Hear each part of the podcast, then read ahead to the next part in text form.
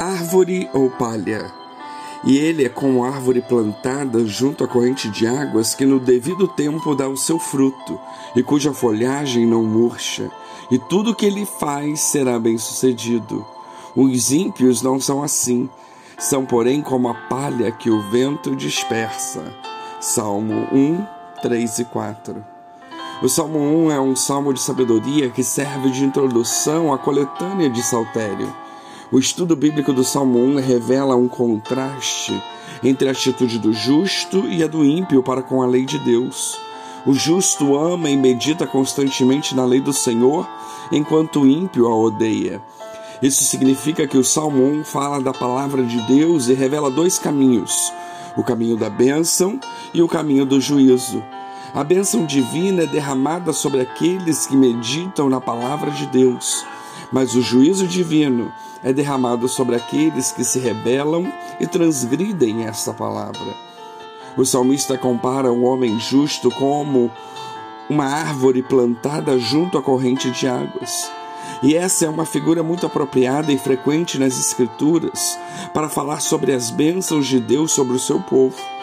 Uma árvore plantada onde há abundância de águas está sempre viçosa, florescendo e produzindo seus frutos adequadamente.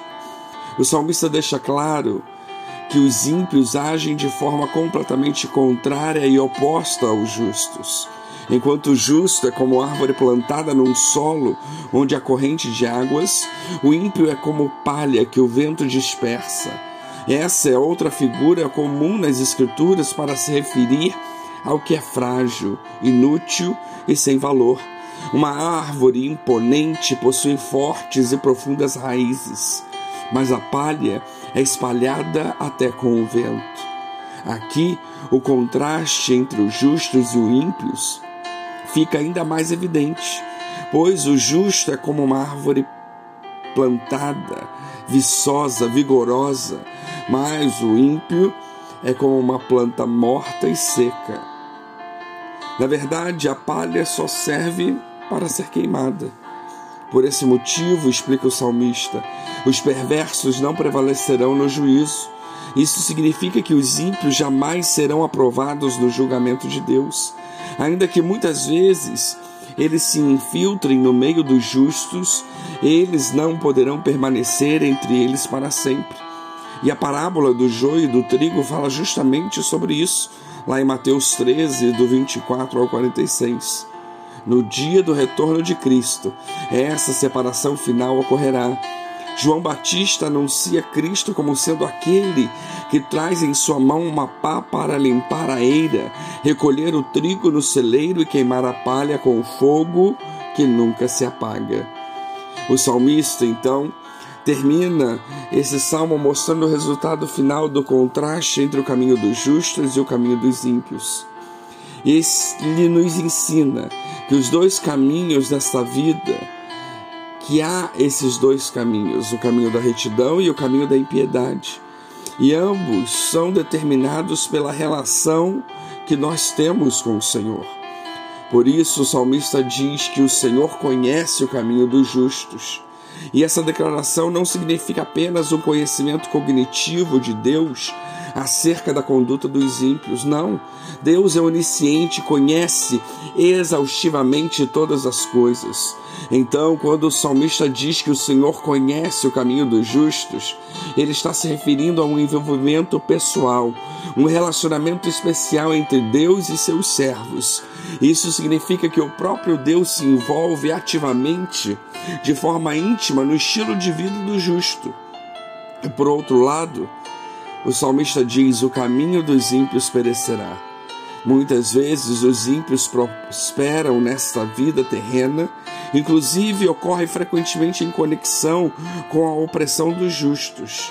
Mas o salmista compara o justo com aquele que tem prazer em estudar e obedecer à lei do Senhor, como uma árvore plantada em um lugar abundante, estável e contínuo de suprimento de água.